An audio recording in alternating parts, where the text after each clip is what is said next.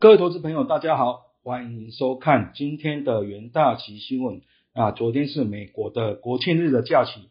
美股现货是休市一天。在欧股部分呢，欧洲经济数据报喜，是冲上十五年高，引领欧洲股市止跌回升，那只差零点五 percent 就能重登空前的高点。当日，欧洲银行股、材料股、旅游股领涨。可是，是否？美国国庆日股价呢？市场交易清淡。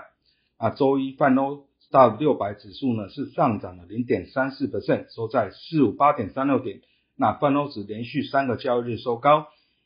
那欧洲的三大指数是齐涨的状况，英国富时一百指数呢是上涨了零点五八 percent，德国 d a 指数是上扬零点零八 percent，法国 k f o r 指数是上涨零点二 percent。疫情限制解除呢，欧洲的经济活动创十五年的高，在 IHS Market 这个。欧元区综合采购经理人指数 PMI 六月份的中值是五十九点五，高于五月份的五十七点一，也高于六月份的初值五十九点二。那昨天英国首相强生表示呢，计划在两周后解除疫情的社会以及经济限制令，测试疫苗能否呢对 Delta 变种病毒呢提供足够的保护。那强生证实政府眼里在七月十九日呢全面解禁，那下周会做出决定。解禁后的社交距离令呢、居家工作令、强制戴口罩等将全数取消。那强生持续有打赌疫苗能够避免疫情的大幅度的爆发，医疗系统不会再次的瘫痪。那英国的德尔塔病毒呢是呈现一个撕裂，那英国人准备全面解封。另一方面呢，法国卫生部长则警告呢，贝尔塔可能会让该国陷入第四波的感染潮。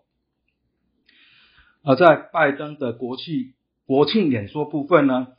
那拜登政府为了在七月四日国庆日当天完成七成成年人至少接种一剂新冠疫苗的预定的目标，那截至当日的接种率是百分之六七。尽管如此呢，拜登在国会演说中呢，乐观表示对抗病毒之战呢，美国已经占了上风。如今美国将展开呢后疫情的生活。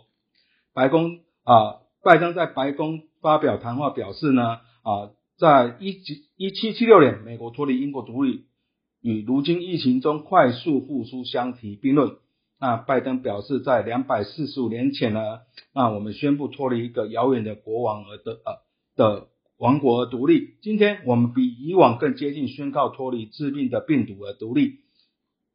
在对抗这种病毒上，我们已经占了上风，但新冠病毒尚未消失。我们都知道呢，更强的病毒已经形成，像是 Delta 的变异株。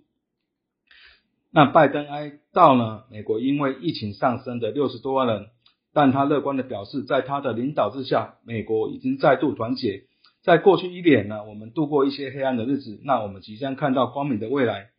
在美国的国家广场、纽约、费城等地呢，都希望国庆烟火庆祝生活逐渐恢复正常。那观看国庆烟火的大批群众几乎都已经不戴口罩。不过，更具传染力的 Delta 病毒啊，已经在美国五十州都有病例，占新增确诊的比例也是不断的上升。二十五个州呢，病例数又有升高的迹象。十八个州住院呈现上升。以加州为例，六月十日解封封啊之后呢，碱性阳性率从当日的百分之零点七翻倍到今日的百分之一点五。或由疫情降温了，美国人施打疫苗的意愿是明显的降低。在四月中，美国有啊每天有一百八十万人施打疫苗，但今日平均每日只有剩下三十多万人。那接下来看到啊国内的一些新闻，在七月十二日呢有望为解封的讯息。那本土疫情趋缓呢，行政院长苏贞昌昨日首度就为解封的态度。公布指引时间松口，他说各行各业管制说是应有合理调整的空间，那只是相关部位啊规划以及准备，预计本周由指挥中心向国人报告各行业有关的指引。那相关谈话显示呢，七月十二日为解封有望。那至于台北市接连爆发群聚事件，未揪出社区无症状的黑数。台北市长柯文哲啊，昨天是宣布，在明日起，不限台北市民都可以前往北市七家医院进行免费的 PCR 的核酸筛检，但需透过各医院的网络挂号系统，线上预约取号并取得，而在指定时间内呢是现场筛检。那行政院发言人罗秉成指出呢，啊，苏奎在行政院会呢召开扩大的防疫会议，讨论疫情发展以及七月十二日之后是否适度宽松各行业的管制措施。那苏奎是表示了，因为部分县市仍有零星的群聚感染，尚未有解除疫情三级警戒的条件。那苏奎表示，台湾是一日的生活间管制的调整应。以全国一致为原则，若有特殊状况或是群聚热点，需采取社区的围堵时，才有个别加强管制的必要。但因绝大多的县市疫情已经趋于缓和，各行各业管制措施有合情合理调整的空间，因此呢，啊，应预为规划准备。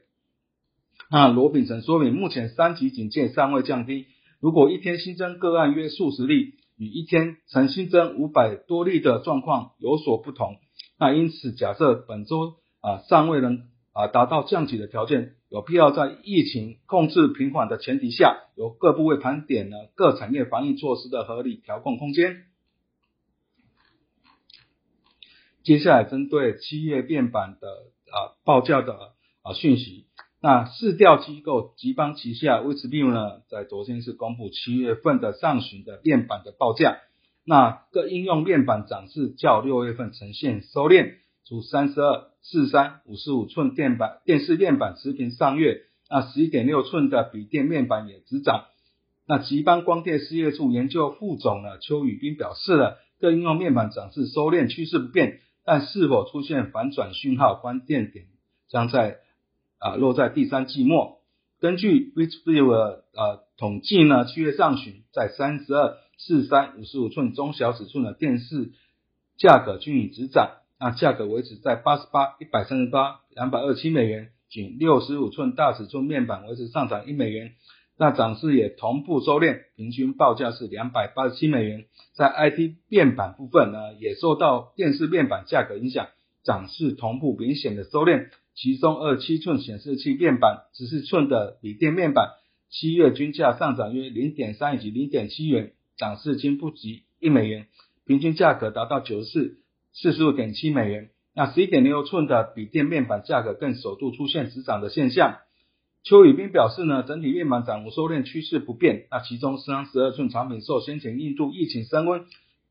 严重冲击需求，拖累价格无力上涨。那预计七月中小尺寸的面板啊，